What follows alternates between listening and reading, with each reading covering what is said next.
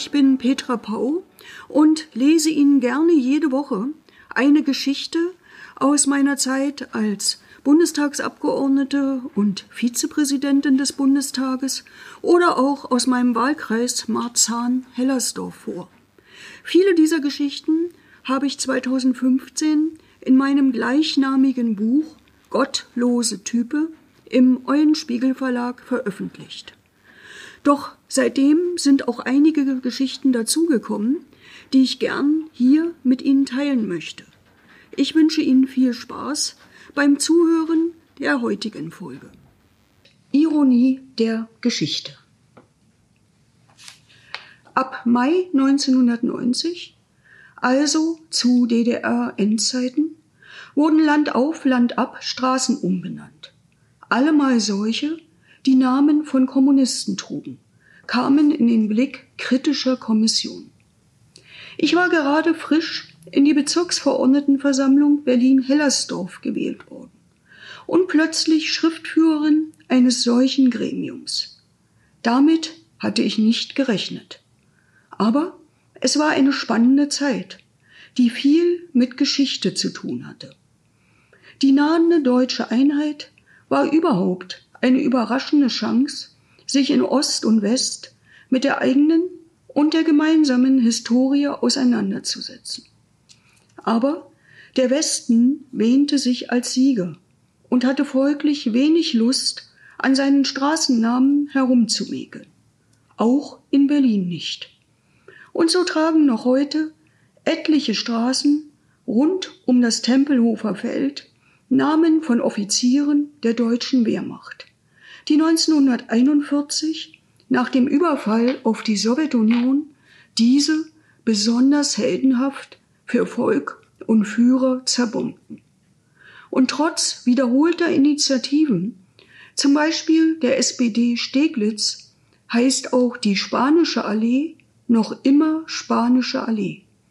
Nicht, weil es auf Mallorca so schön sein soll, auf dieser langen, breiten Straße wurde 1936 die faschistische Legion Condor gefeiert, nachdem sie siegreich aus dem spanischen Bürgerkrieg heimgekehrt war. Später, 1995, kam überraschend eine Order aus Bonn. Noch einmal sollte in Berlin Mitte eine Straße umbenannt werden. Der Umzug des Bundestages vom Rhein an die Spree war beschlossene Sache. Das historische Reichstagsgebäude wurde längst äußerlich saniert und im Inneren für einen modernen Parlamentsbetrieb umgebaut.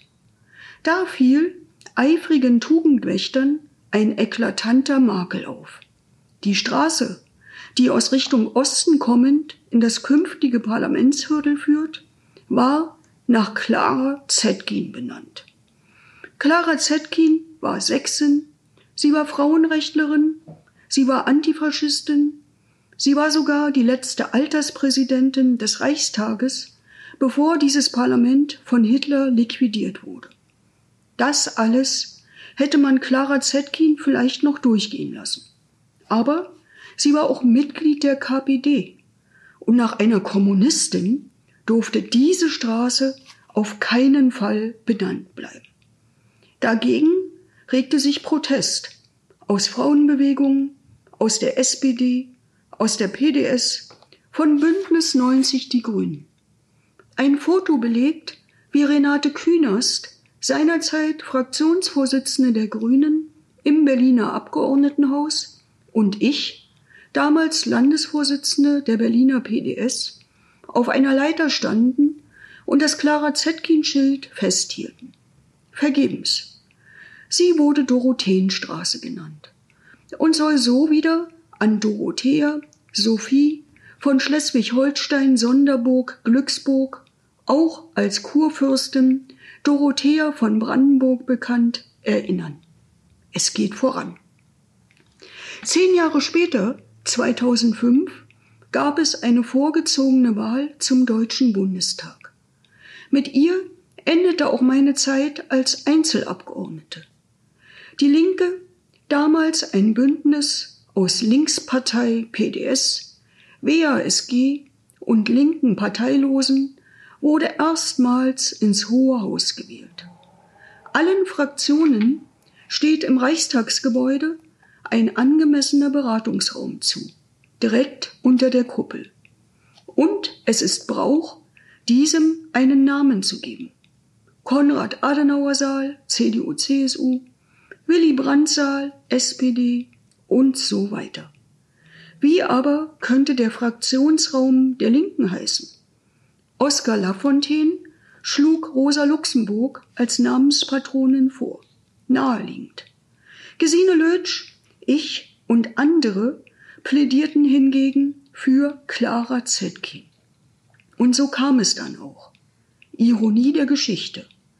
Vor dem Bundestag wurde die Erinnerung an Clara Zetkin getilgt. Nun ist sie drin. Ich hoffe, Ihnen hat diese Folge gefallen. Falls Sie noch mehr hören wollen, würde ich mich sehr freuen, wenn Sie meinen Kanal abonnieren, mir einen Kommentar hinterlassen und ihn auf iTunes bewerten. Falls Sie mehr von mir sehen und hören wollen, können Sie mir gerne auch auf Facebook und Twitter folgen. Ich wünsche Ihnen noch einen schönen Tag. Bis zum nächsten Mal.